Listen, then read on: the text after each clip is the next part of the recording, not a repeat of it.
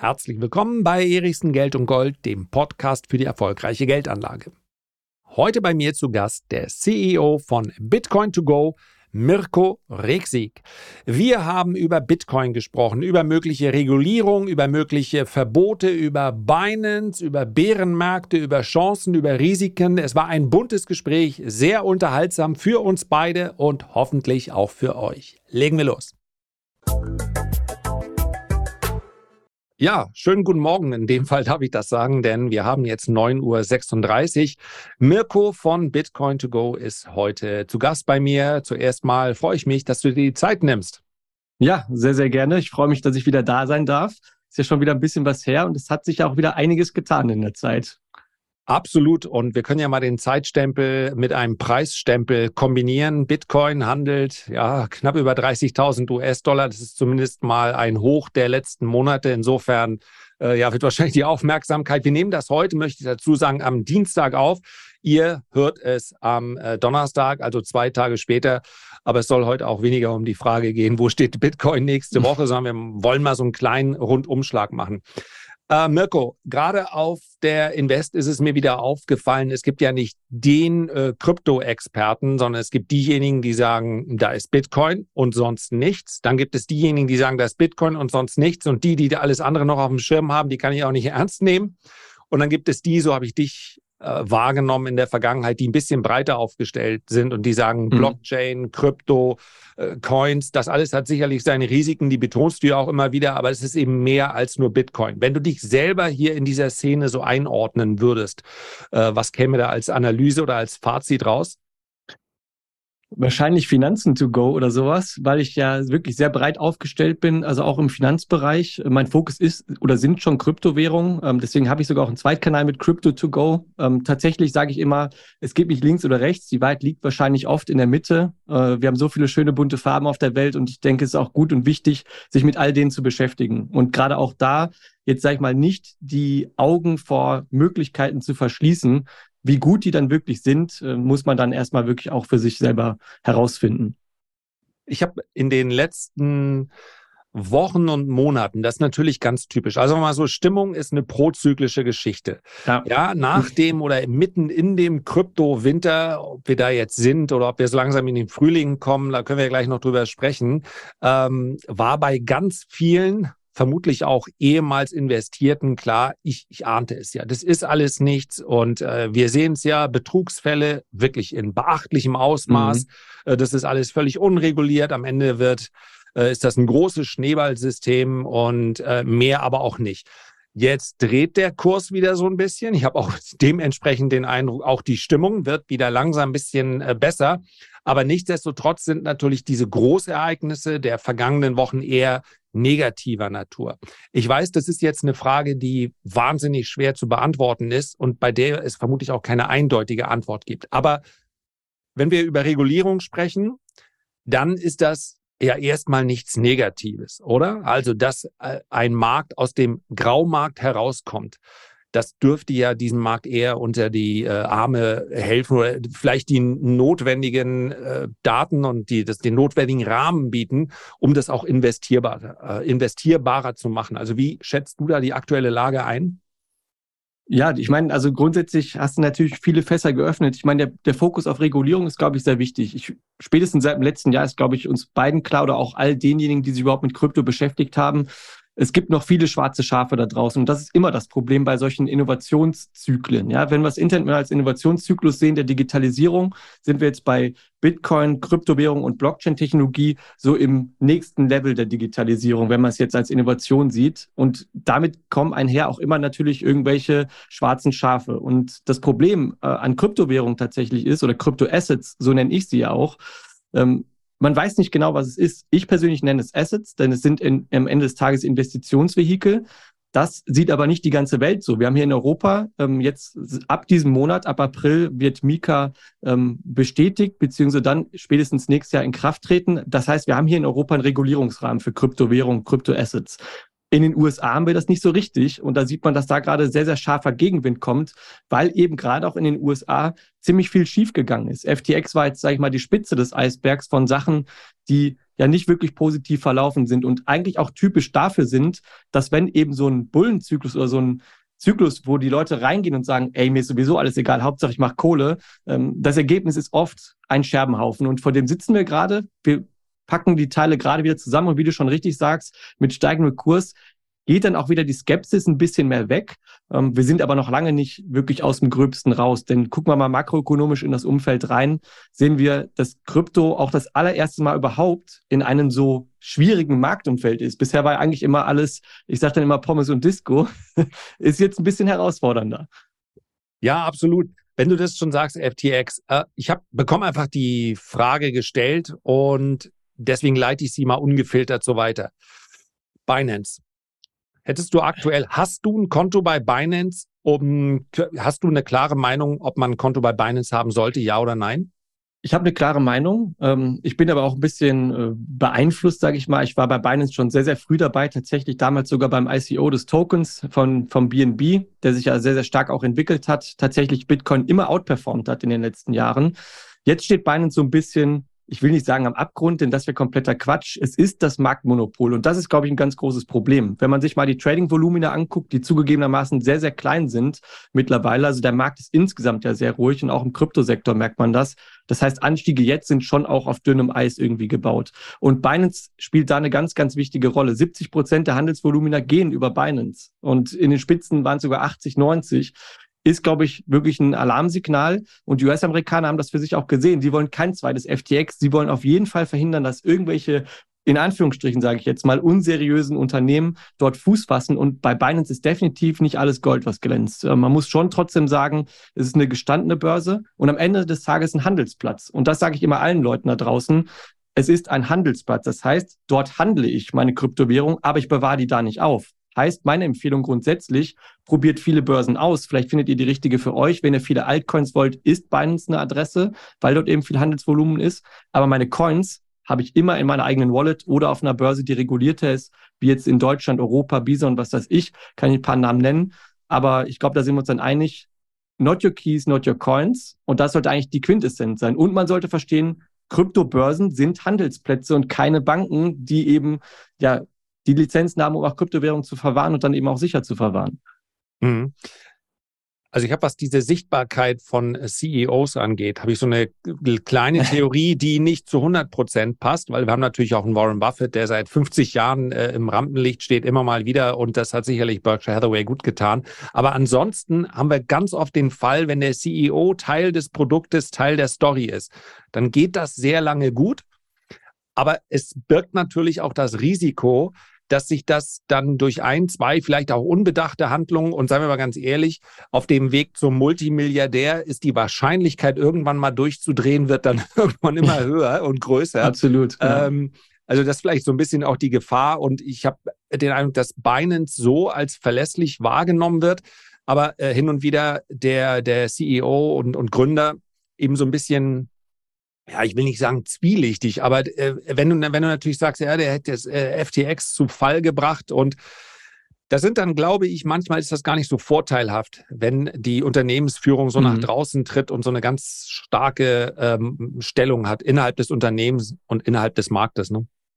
Ja, also ich, ich wollte gerade sogar reingrätschen, weil bei Binance ist es sogar sehr krass, denn ähm, O-Ton vom, äh, vom äh, CEO, also CZ halt nennt er sich, ja, ist ja sehr, sehr aktiv, sehr präsent bei Twitter, sehr präsent in der Krypto-Community. Ähm, sein Wort ist Gesetz sozusagen oder sehr wichtig und gewichtig, ähnlich wie Elon Musk in der normalen Finanzwelt. Aber sein O-Ton, da wo ich bin, da ist Binance. Denn ein großes Problem gibt's bei Binance und ähm, ich habe zig Börsen mir angeschaut. Ähm, egal wie gut die Handelsplattform ist, jetzt Binance als Plattform, sie hat keinen Firmensitz, keinen richtigen. Ja? Also man weiß nicht, wo die sind. Die haben zwar auch eine Deutschland-Brand, äh, die haben in den USA ja Binance US und, und, und, äh, viele verschiedene ähm, Konstrukte, aber es ist sehr, sehr undurchsichtig. Erinnert eigentlich daran, was bei FTX erst später aufgefallen ist. Und sind wir mal ganz ehrlich, äh, irgendwann fällt vielleicht doch auch jeder, worüber dann CZ und Binance fallen wird. Ich weiß es nicht. Ich glaube, es würde im Kryptomarkt insgesamt gut tun und ich glaube, es würde auch jedem da draußen einfach gut tun, sich bewusst zu sein, dass wir noch in einem sehr risikoreichen Umfeld uns bewegen. Und deswegen ist Regulierung, um das hier nochmal abzuschließen an dem Punkt, was du vorher gesagt hattest, sehr gut, sehr wichtig. denn es wird am Ende dafür sorgen, dass wirklich viel mehr Geld in diesen Markt fließt, viel mehr Möglichkeiten damit auch einhergehen und wir ein viel gestandeneres Asset oder Assets am Ende haben.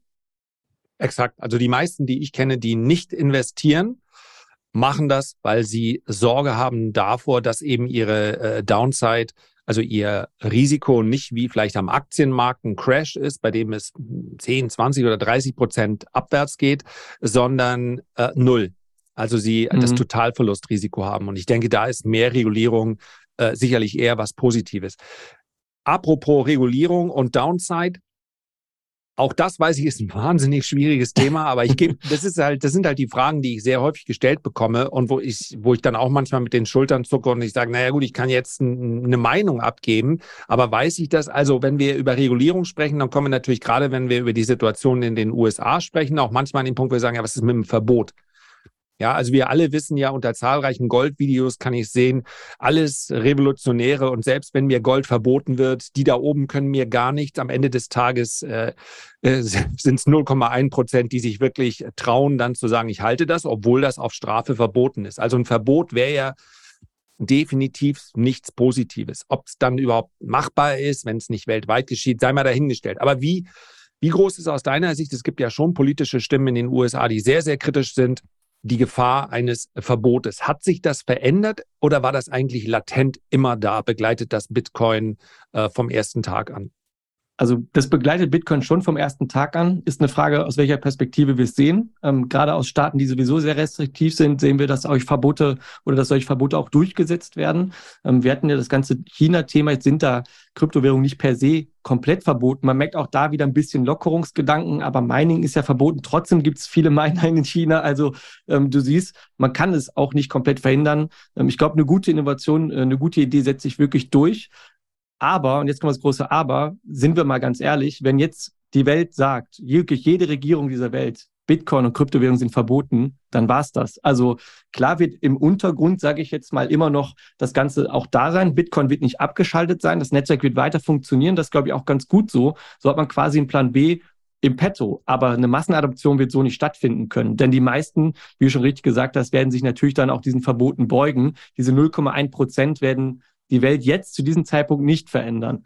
Ähm, jetzt gucken wir mal nach ähm, Europa. Da sehen wir ganz klar, Verbot ist vom Tisch. Das wäre definitiv schon Thema gewesen. Und auch in den USA, das ist so interessant. Vor zwei Jahren, als noch Bullenmarkt war, da kamen jeden Tag Nachrichten, ja, wie optimistisch und positiv die US-Amerikaner gegenüber Bitcoin und Krypto sind. Und tatsächlich, hier muss man halt wirklich unterscheiden, Bitcoin per se ist gar nicht so im Fadenkreuz. Es geht eher wirklich um die gesamte Kryptoindustrie, vor allem die Industrie, die einfach schon zerwachsen ist und so unreguliert, dass man jetzt halt versucht, da die Kontrolle reinzubekommen, bevor noch Schlimmeres passiert. Und wir haben wirklich schon die, die Totalverluste eben gesehen. Genau die Gründe, warum dann eben der eine oder andere nicht investiert. Und weswegen ich auch immer sage, ja Leute, ähm, die Frage ist auch nicht, äh, welchen Lambo ihr als nächstes fahrt, welchen Coin noch 1000x macht, sondern wie baut man wirklich langfristig und in Anführungsstrichen seriös auch mit Kryptoassets ein langfristiges Portfolio auf.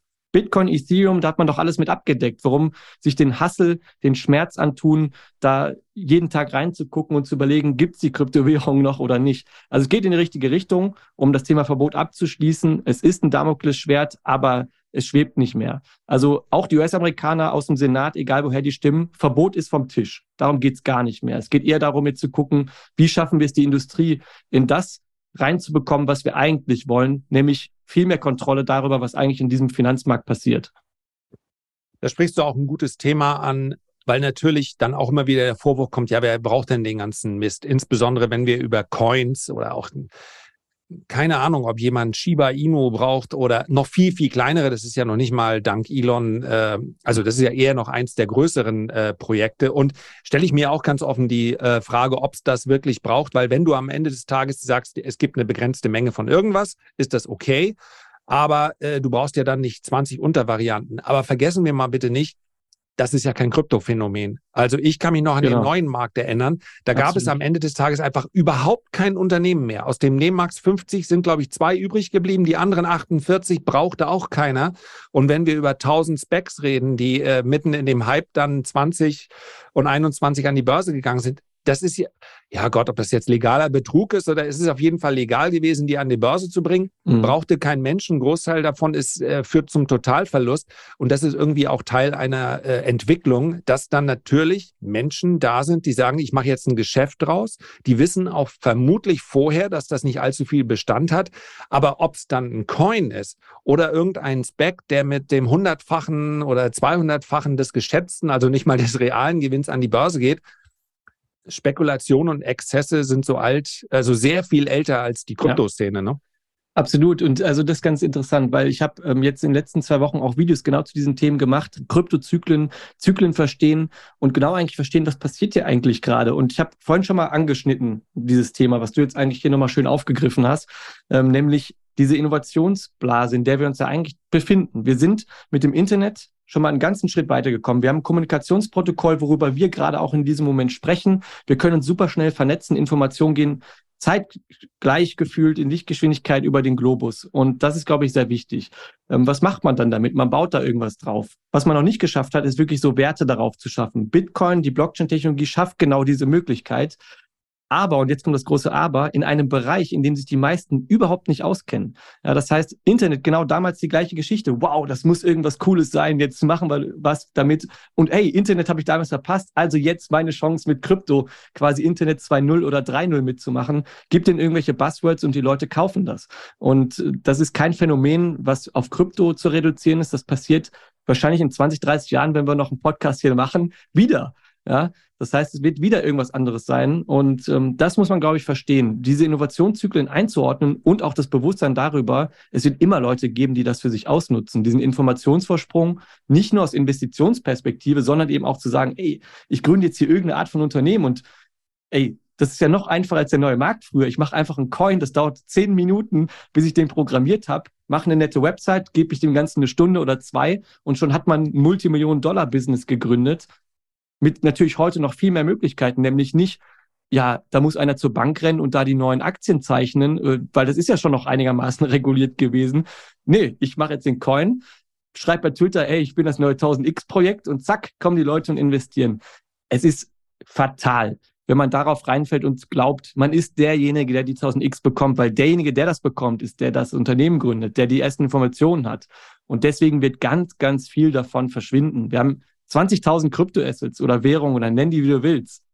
99 Prozent ist Müll, aber nichtsdestotrotz, und das ist wichtig, ähm, es passiert trotzdem sehr viel Innovation in dem Bereich und die Idee darüber, was machen wir letztendlich aus der Blockchain-Technologie. Und da geht meiner Meinung nach wesentlich mehr als ein Zahlungssystem wie Bitcoin das jetzt darstellt. Ja, ist ja vielleicht auch, ähm, die können ja auch unterschiedliche Funktionen haben. Ne? Ich finde äh, Bitcoin, wenn ich mir, wenn jetzt kommen wir mal da, zu dem zu dem Preis. Am Ende des Tages bin ich, finde ich die Idee interessant. Ich habe ein, zwei Bücher dazu gelesen und äh, sage, das ist eine Antwort auf eine Ausweitung der Geldmenge und am Ende des Tages sind all meine nicht-Sachwerte, ja, oder nicht preislich äh, oder in der Menge begrenzten Werte werden immer weiter an Kaufkraft verlieren. Das sehen wir auch und das von daher Bitcoin auch eine gewisse oder sogar eine sehr ausgeprägte Korrelation hat zu der Geldmenge, die sich jetzt zwischenzeitlich mal ein bisschen reduziert. Aber wer glaubt, dass wir hier dann wieder auf dem Weg ganz zurück sind, der verkennt natürlich auch, mit was für wahnsinnigen äh, Schuldenbergen und Bilanzen wir das haben, zu tun haben, sowohl bei Notenbanken als auch bei Staaten. Und von daher wer sich dagegen schützen wollte, der konnte das in der Vergangenheit mit einer Korrelation, die fast noch sauberer ist als die bei Gold. Und mhm. man hat gegenüber Gold, ja, vielleicht das Risiko der mehr Regulierung oder Verbot, aber am Ende des Tages würde Gold jetzt komplett durch die Decke gehen und zu einem äh, Schattengeldsystem werden. Dann würde man genau das gleiche über Gold sagen wie über Bitcoin. Muss das nicht verboten werden, weil mhm. ein der Souverän, wie es so schön heißt, ja nie Interesse daran hat, das Ganze aus der Hand zu geben. Also wenn, es sei denn, er macht selber, und ich glaube, dass darüber sprechen momentan alle, ganz offen auch, er macht eine eigene digitale Währung. Aber von daher ist Bitcoin vielleicht in eine Anlageklasse oder eine goldnahe Anlageklasse zu verorten. Und es gibt ja andere, bei denen es einfach um, um technische Lösungen geht. Ne? Ja, also insgesamt muss man aber auch wirklich überlegen, wie man sich, also wie man für sich das ganze Konstrukt einordnet. Also eine Blockchain-Technologie hat eigentlich die Aufgabe und Bitcoin ist eben die erste Blockchain, die es überhaupt gegeben hat, eigentlich nur ein Kassenbuch zu sein, was für alle ersichtlich ist. Also frei, dezentral, zensurresistent im besten Fall und sicher. Ähm, dann gab es auch den Irrglauben, nee, die muss ja auch schnell sein. Ist Quatsch. Eigentlich ist es quasi wie ein Tresor, wo jeder den Code hat, jeder kann reingucken und reinschauen und sehen, hey, okay, so, so, so läuft das Spiel. Wir haben alle die gleiche Wahrheit auf dem Tisch, also ist es ein gemeinsamer Nenner. Das ist super wichtig für wirklich ein Zahlungssystem oder eben auch dort etwas abzubilden, was digital begrenzt ist. Weswegen ich halt sage, okay, das ist der Grundstein dafür, dass wir überhaupt digitale Begrenztheit und Wertigkeit schaffen können. Denn ich habe ja gerade gesagt, Internet ist dafür da, Informationen zu versenden, also Kopien. Und die sind natürlich wertlos, weil man sie unendlich viel drucken kann. Ähnlich eben wie unser Geld. Unser Wirtschaftssystem funktioniert eben so, dass Geldmengen sich ausweiten und Wirtschaftswachstum generiert wird. Und dadurch kann man natürlich auch durch Investitionen davon profitieren. Ähm, und bei Krypto ist dann eben so, dass natürlich aus der Idee der Blockchain noch mehr Möglichkeiten entstehen. Es muss ja nicht auf ein Zahlungssystem wie Bitcoin begrenzt sein. Es kann ja auch Anwendungsfälle sein. Anwendungsfälle wie Decentralized Finance Anwendungen, wo wir wirklich dezentrale Börsen abbilden, um mal vielleicht einen Bereich anzuschneiden. Wir hatten bunte Bilder in Form von NFTs. Ja, das scheint zwar erstmal lustig zu sein, aber tatsächlich die Idee dahinter, dass man ähm, etwas, was normal physisch nur möglich war, eine Begrenztheit auch digital darzustellen, finde ich sehr, sehr innovativ und wichtig. Und am Ende des Tages sage ich dir auch, ist es, glaube ich, wichtig zu verstehen, wo wird das am Ende alles gespeichert? Da, wo eben die Wahrheit auch abbildbar ist. Und da ist jetzt die Bitcoin-Blockchain, die Ethereum-Blockchain, die beiden resilientesten mit zwei verschiedenen Ansätzen, Proof of Work und Proof of Stake, ohne jetzt technisch zu werden, ähm, wird sich herausstellen, was davon wirklich gängig ist oder wirklich das sicherste. Ich glaube, Bitcoin fährt da die sichere Nummer und das ist die Grundlage für alles. Und die Innovationen, die jetzt gebaut werden, die werden wahrscheinlich genau auf diesen beiden Layern oder vielleicht noch ein paar andere gebaut. Und wir können heute noch nicht wissen, was das alles sein wird. Und also ich brauche jetzt auch kein dezentrales Airbnb, weil ich will einfach nur ein Haus buchen ja, oder eine Wohnung. Das braucht man natürlich nicht. Aber überall, wo es Wertigkeit gibt, Begrenztheit digital, da ist, glaube ich, wichtig zu verstehen, dass das die Grundlage ist, die wir jetzt geschaffen haben. Und da sind wir echt im Vergleich zu sechs, sieben Jahren zurück, wo ich angefangen habe, schon ganz einen Schritt weitergekommen beim Verständnis. Aber eben nicht bei allen. Ja, die meisten denken immer noch, ey geil, eine neue Blockchain, ich investiere. Nee, lass es lieber.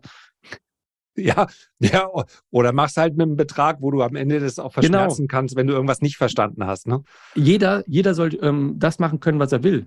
Und ich glaube, wichtig, ich sage immer als Daumenregel, das A bei Altcoins, also alle anderen Coins außer Bitcoin, steht für aktives Handeln. Das heißt, die, die aktiv sind und wirklich so wie ich, jeden Tag sich eigentlich damit beschäftigen und mitkriegen, was los ist, die können damit auch versuchen, mehr Geld zu erwirtschaften für ihr Portfolio, was auch immer sie dann davon kaufen wollen. Ob mehr Bitcoin, mehr Gold, mehr Aktien, was weiß ich. Ich schichte auch immer um.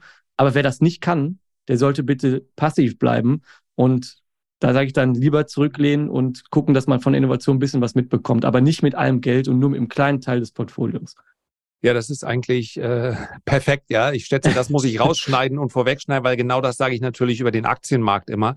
Also ja. es äh, spricht überhaupt nichts dagegen und man sollte es sogar tun, weil Aktien halt Sachwerte sind.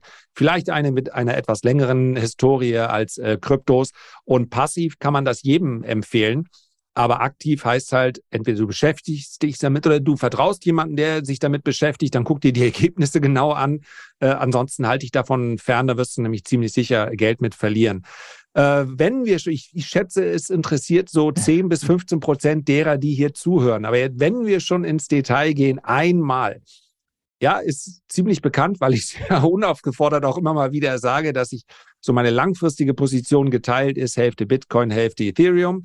Und dann habe ich noch, ja, die ist zu klein, um drüber zu sprechen. Also über einen Umweg hm, habe ich quasi Geld an jemanden gegeben, ja, nicht an eine Person, eine kleine britische Gesellschaft, die sagt, äh, wir kennen auch die neuesten, den, den Hot Shit.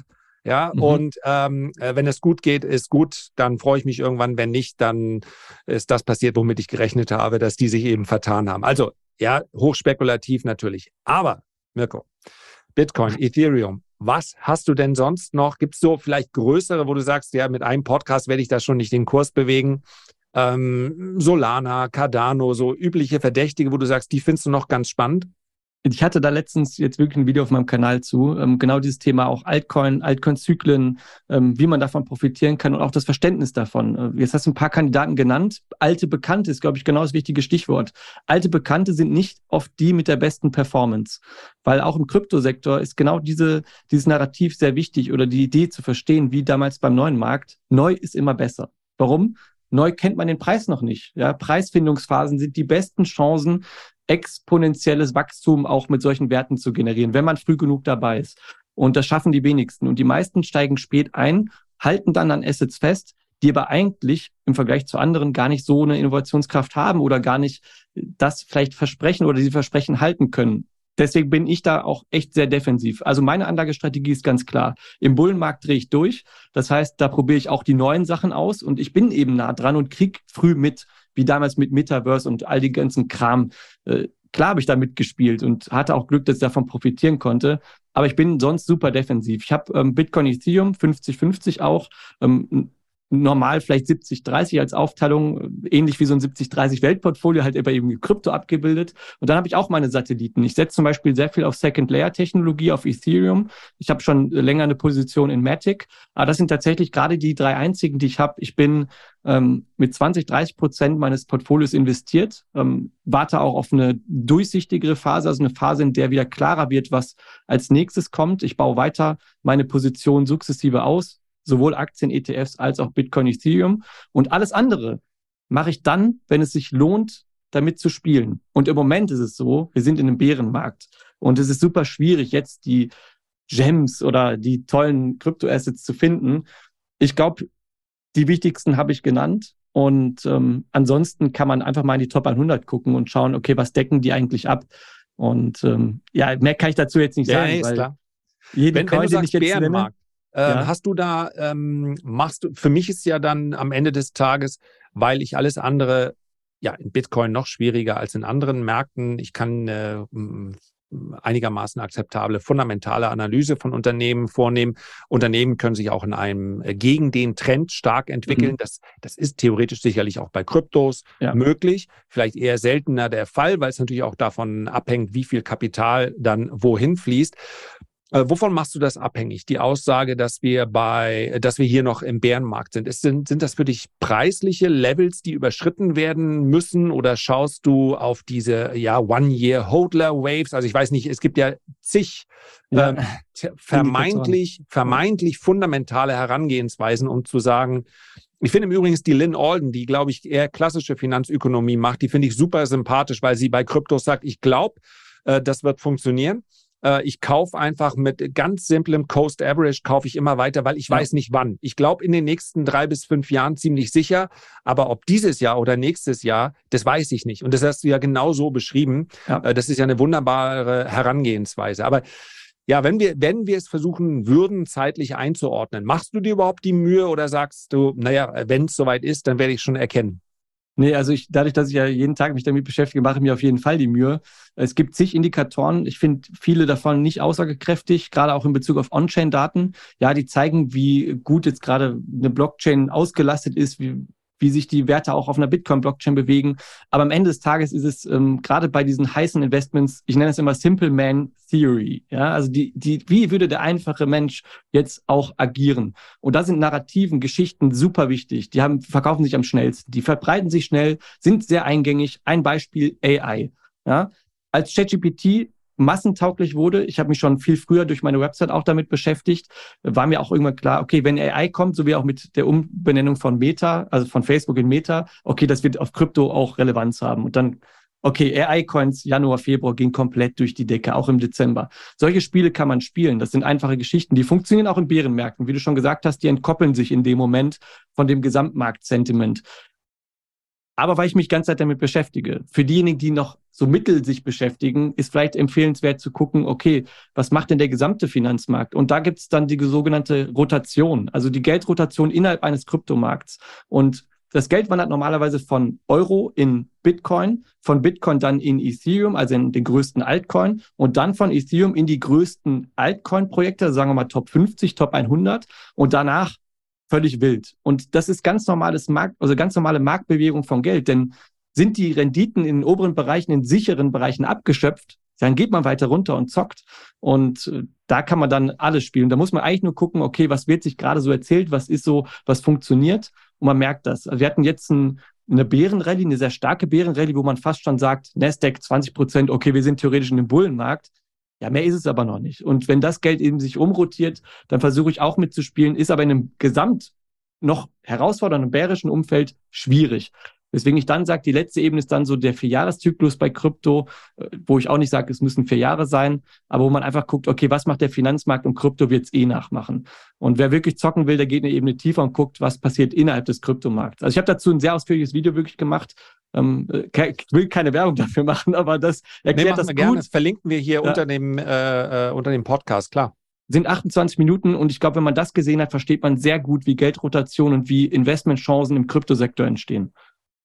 Ich muss auch sagen, jetzt mal das, das Klagen eines Content Creators. Manchmal bin ich auch ein bisschen enttäuscht, wenn ich äh, weil ich mache ja dann mehr den Spaß. Es, bis viel mehr ist es nicht, weil ähm, preisliche Bewegungen genau in einen zeitlichen Rahmen reinzupressen an sich nicht so sinnvoll ist. Also sowas wie Jahresausblicke. Mhm. Ähm, äh, wenn es funktioniert, dann kann ich nachher sagen, ja super. Und wenn nicht, sage ich, ja, ist ja auch schwer. So, da, aber ich mache es dennoch, weil weil das ja auch in Ordnung ist, wenn ich dann mal daneben liege, dass ist sogar meist ein bisschen sympathischer, als wenn man sich nachher feiert dafür, dass es mal geklappt hat. Also nichtsdestotrotz, bei diesen Jahresausblicken musste ich eigentlich für das Jahr 2023 bei allen sagen, äh, ich glaube, das wird ein schwieriges Jahr, weil ich mhm. glaube auch einfach, dass der Markt sich an den ganz großen Faktor Zins, das muss sich zurechtruckeln. Wir haben wahnsinnig schwieriges ähm, Umfeld und das gilt auch für den Finanzmarkt. Das heißt, das spekulative Kapital springt immer mal wieder hin und her, aber genau. hier ganz klare Trends auszumachen, wäre für mich schwierig. Aber ich glaube, wenn ich mir die ganz großen Zyklen anschaue, dass wir auf Sicht der nächsten drei Jahre vermutlich sowohl in den Edelmetallen als auch in, an den Aktienmärkten als auch äh, in den Kryptos enorm steile Bewegungen sehen können. Ja, weil diese Korrekturen, die wir derzeit hier wahrnehmen, sind verhältnismäßig gering. Wenn man sich das Absolut. anschaut im langfristigen und sagt, eigentlich ja. ist der Markt ultra robust. Also man spürt, der, aus der Liquidität willst du eigentlich, da willst du gar nicht drin sein und du wartest nur drauf. Und wenn ich dann sage, naja, ich, ich weiß, bei Gold ist das natürlich im Vergleich zu Bitcoin dann langweilig, aber wenn ich sage, naja, das, die, die, das kann über 3000 Euro ähm, oder Dollar, naja, macht dann wahrscheinlich keinen Unterschied zu dem Zeitpunkt. Also in den nächsten drei bis fünf Jahren und vielleicht äh, steht dann Kryptos, also der, der, äh, wenn der Winter vorbei ist, dann äh, wäre sechsstellig die logische Alternative. Und wenn dann als Reaktion kommt, oh, dann denke ich, äh, wir sprechen hier über eine Kapitalvervielfachung in drei bis fünf ja. Jahren. Ich weiß nicht, was das für eine Durchschnittsrendite ist. Und ist die Enttäuschung groß, dass das jetzt nicht stattfindet, weil jetzt habe ich ja Zeit und Lust, reich zu werden. Also muss man sich ja auch mal äh, so, eine, so ein Bärenmarkt ist ja auch eine enorme Chance, weil Absolut. du dann wirklich Anteile einsammeln kannst, vielleicht auch mal von Projekten oder von Unternehmen, die es nicht schaffen. Aber in einem Bullenmarkt brauchst du dann einfach nur noch Timing und musst nur noch das Sentiment wahrnehmen. Wenn du wirklich was aufbauen willst, ist doch jetzt die perfekte Phase. Genauso sehe ich es auch. Und deswegen möchte ich hier auch nochmal ganz deutlich machen, ähm, wie man unterscheiden sollte zwischen Vermögensaufbau und wirklich spekulativen Investitionen, um vielleicht den Vermögensaufbau zu beschleunigen oder irgendein anderes finanzielles Ziel zu verfolgen, ist mir eigentlich völlig egal. Ist natürlich klar, dass ich halt leichte Phasen mitspiele. Mein Ziel ist aber tatsächlich einfach nur stumpf, mehr von den gewünschten Assets aufzubauen. Das heißt, mehr ETFs, mehr Aktien, mehr Bitcoin, mehr Ethereum und alles, was ich dazwischen mache, um das zu erreichen, sind eben genau diese Spielereien ändert aber nichts an meiner Kernportfolio-Strategie, die tatsächlich immer so, hört sich blöd an, ich bin 34, auf 15 Jahre ausgelegt ist. Meine erste Strategie hatte ich mit 15 gestartet, ähm, habe mit 30 dann alles verkauft und ähm, jetzt beginnt für mich der nächste Zyklus. Und das letzte Mal, als ich so gierig war, es hört sich wirklich doof an und no financial advice, ja, ganz wichtig, war tatsächlich bei der Finanzkrise. Mit dem großen Unterschied, der Crash hat es mir sehr leicht gemacht, zu sagen, jetzt kaufe ich. Das ist diesmal anders. Der Crash bleibt gefühlt aus. Wann kommt denn diese Korrektur, dieser letzte Leg down, was auch immer, weswegen ich meine Strategie geswitcht habe, von mehr aktiv zu versuchen, den Boden zu finden, ist natürlich auch Learning über die Zeit. Einfach zu sagen, ich gehe Cost Average. Also ich habe sowieso einen Sparplan immer laufen, der läuft die ganze Zeit, aber wenn dann eben solche Sachen passieren wie FTX, dann greife ich zu. Ich weiß noch, ich war in Düsseldorf. Ich bin nach Hause gerannt, weil ich gewusst habe, das ist der Bankencrash, auf den ich gewartet habe. Ich kaufe jetzt. Dann habe ich tatsächlich meinen ähm, besten Kurs bei 15.500 erwischt, der aktuelle Boden bisher noch. Und ähm, das sind dann die netten Spielereien. Da kann ich mir auf die Schulter klopfen und sagen, boah, Mirko, du bist ja richtig cooler Typ. Was hast du nicht für coole Prognosen? Alles Quatsch. Wenn man sich wirklich jetzt bewusst macht, die Chancen, die jetzt da sind, werden sich noch weiter ausbauen, weil wir gerade eben in einer niedrigen Phase sind. Und wenn wir wieder auf die Wellenbewegung gucken der Märkte, und sorry, es wird sich wiederholen, der Mensch ist gleich. Ja, der ist zwar keine Maschine, aber der ist emotional und das bewegt sich in Wellen. Wir sind gerade in der Welle unten. Guck doch mal raus. Wer hört denn zu? Ja, die Leute sind depressiv, uninteressiert, was weiß ich. Und das, obwohl eigentlich die besten Chancen da sind. Immer das ja. gleiche Spiel, spiele ich immer gerne weiter, macht immer wieder Spaß. Ja, da sagst du was ganz Wichtiges. Ähm, du machst Videos, du machst Podcasts, du lieferst letztlich eine ganze Menge äh, Mehrwert rund um diese Themen. Und das muss man an der Stelle auch mal sagen. Theoretisch ist es natürlich möglich mit dem perfekten Timing und auch ganz, ja. ganz viel Glück, weil du dir natürlich nicht aussuchen kannst, wann du an den Markt bekommst. Also, oder wann du an den Markt überhaupt rankommst. Also bei mir muss ich ganz klar sagen, dass ich durch am Ende jetzt immer noch schön hinschreiben kann, was der Wahrheit entspricht, dass ich 15 Jahre lang ausschließlich durch Trading meinen Lebensunterhalt verdient habe. Mhm. Äh, zu der Wahrheit gehört aber auch, dass das nicht möglich gewesen wäre, wenn ich nicht im Jahr 97 beziehungsweise 98 begonnen hätte. Ich musste nämlich in den folgenden zwei Jahren, obwohl ich dann da schon davon gelebt habe und dann ja Familie gegründet, Haus gekauft, das wäre alles nicht möglich gewesen. Durch das Aufblasen der Dotcom-Blase musste mhm. ich ja kein besonderer Magier der Märkte werden. Das heißt, ich habe so. wahnsinnig viele ja. Fehler gemacht. Ich hatte nur schlicht und einfach Glück, dass alles gestiegen ist. Und ich dachte natürlich für wenige Monate, ja, ähm, Wahnsinn. Also so ein Naturtalent, du kaufst und das steigt. Ich habe da wirklich auch eine tolle Geschichte. Ich fühle dich total. fällt dir halt irgendwann auf, ja, wenn du nicht gekauft hättest, es steigt auch so. Also es steigt einfach die ganze Zeit. Und das hat mir diesen äh, Vermögensaufbau am Anfang so, äh, wenn ich jetzt 2000 begonnen hätte, wer weiß, ob ich es weitergemacht hätte, weil ich natürlich, dann hätte ich viel Selbstbewusstsein gebraucht in dieser wahnsinnig schweren Zeit.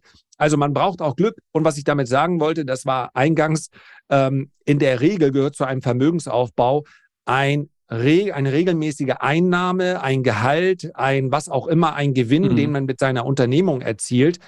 Das ist mal die Basis des Vermögensaufbaus. Dass im Idealfall man irgendwas macht, was einem Spaß bringt. Das kann, ob nun Bibliothekar oder äh, YouTuber oder sonst irgendwas, das ist ja wurscht. Und davon, dafür wirst du regelmäßig bezahlt. Und davon kannst du dann was abnehmen. Je mehr, ja, desto besser. Aber wenn man was ausgibt, finde ich es auch vollkommen in Ordnung. Und das baut dann dein Vermögen auf, nicht die ja. erfolgreiche Spekulation. Absolut. Also ja, du hast so viele tolle Punkte genannt. Also ich finde mich tatsächlich auch so viel selbst wieder. Ich bin quasi äh, du äh, einen Zyklus weiter, weil ich hatte das Glück ja jetzt mit Krypto. Ich meine, ich habe auch früh angefangen.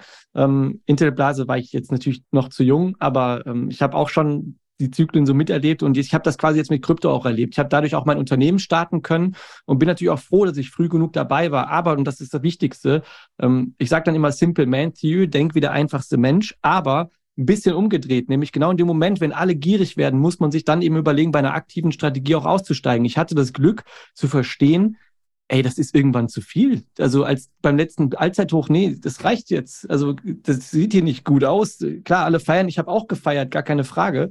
Aber man muss sich selber so ein bisschen da auch im Zaun halten können und auch immer fragen, was ist überhaupt mein Horizont? Ja, wenn ich sage, okay, ähm, wir hatten jetzt das Hoch 2020, 60.000, ja, habe ich teuer einen Bitcoin gekauft. Wenn ich aber sage, ich gehe auf 10, 15 Jahre, dann ist das vielleicht immer noch niedrig. Also so verrückt es sich gerade in diesem Moment anhört. Ähm, sehr, sehr wichtige Punkte, die du da nennst. Also äh, ja, man muss sich eigentlich nur selber austricksen und wirklich stumpf an einem Plan festhalten und wichtig, das machen, was man liebt, damit natürlich seinen Lebensunterhalt erwirtschaften. Aber eins nicht vergessen, man kann mit Geld zwei Dinge tun, ausgeben oder investieren. Wer es liegen lässt, hat verloren.